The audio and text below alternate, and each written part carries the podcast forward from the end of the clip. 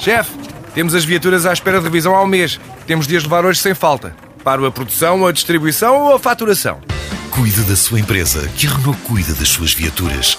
Com o serviço Renault Pro Mais exclusivo para profissionais, conte com uma equipa especializada que lhe oferece soluções à medida do seu negócio e serviços como recolha e entrega de veículos para manutenção, horários de oficina alargados, serviços rápidos sem marcação e muito mais. Renault Pro Mais, ao seu lado para fazer a sua empresa crescer mais.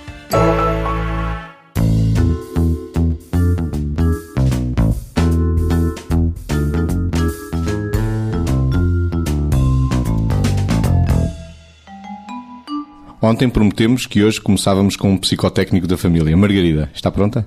E a propósito do Dia dos Irmãos, que se passa a celebrar a todos os dias 31 de maio, Margarida, e quando chegam às famílias os descendentes dos irmãos? Isso estamos a falar de? Dos primos. Acertei no psicotécnico. uh, bom, um, quando chegam, eu diria que é uma alegria.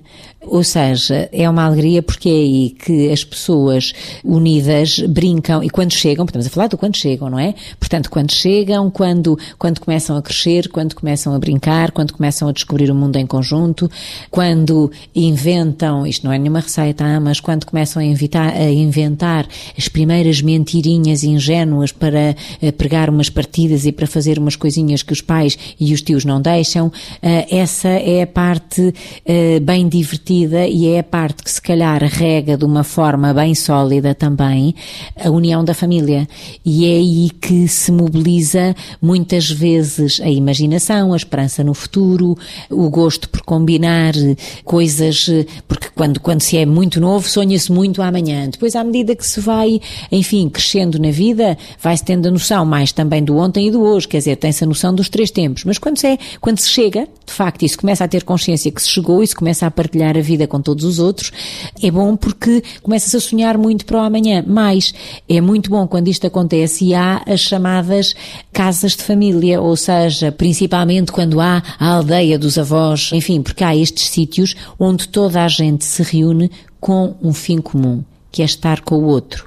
E quando nós nos reunimos para estar com o outro, quando esta é a intenção, é estar com para estar bem que é uma coisa que um, nem sempre acontece. E, portanto, quando as famílias aqui começam a crescer desta maneira, então muitas vezes já se confundem os primos com os irmãos. E eu acho, entre, entre, entre a miudagem, não é? Portanto, entre os mais novos.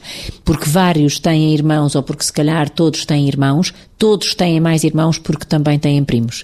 É desta maneira que a alegria pode ser mais vivida, não é? E quando chegam às famílias, os descendentes dos filhos. Estamos a falar de. Estamos a falar dos primos e das primas. Bom, dito isto, dito isto, é muito interessante porque quando os cunhados, e a Margarida referiu isso numa rubrica anterior, se aproximam mais daquilo que é serem irmãos, é natural que os primos também sejam mais irmãos do que primos. Não tem que ser sempre assim, mas é natural, porque os pais vão potenciar esse clima familiar na relação entre os primos. E isso, de facto, é uma mais-valia clara. A Margarida respondeu à sua pergunta com a palavra alegria e eu, no momento em que fez a pergunta, tinha a palavra alegria na minha cabeça e a Margarida respondeu com a palavra alegria. Foi interessante. Porque realmente é uma alegria e quem vive ou viveu isso sabe que é assim. E com uma tradução muito prática naquilo que é a própria educação, porque no fundo há aqui um educar cruzado.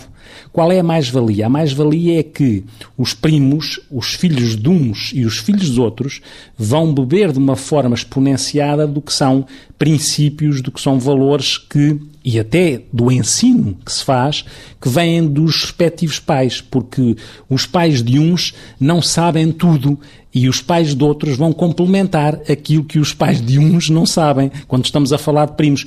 Isto que eu chamo educar cruzado e ensinar cruzado, alimentado por uma fonte afetiva muito consistente, faz com que estas pessoas, estes primos, provavelmente possam ser e sentir e valer Uh, valor, passa aqui a redundância, acrescentado naquilo que são as suas trocas efetivas, naquilo que são os seus princípios comportamentais, naquilo que são a vivência e a integração e a prática das regras da educação. Quando quando obviamente estamos a falar de famílias mais maduras e mais saudáveis. Claro que isto tudo se pode esfrangalhar e pode ser a antítese do que eu estou a dizer quando entramos num registro de competição saloi ou de inveja um bocadinho estupidificada, mas nós sabemos na clínica que isto existe.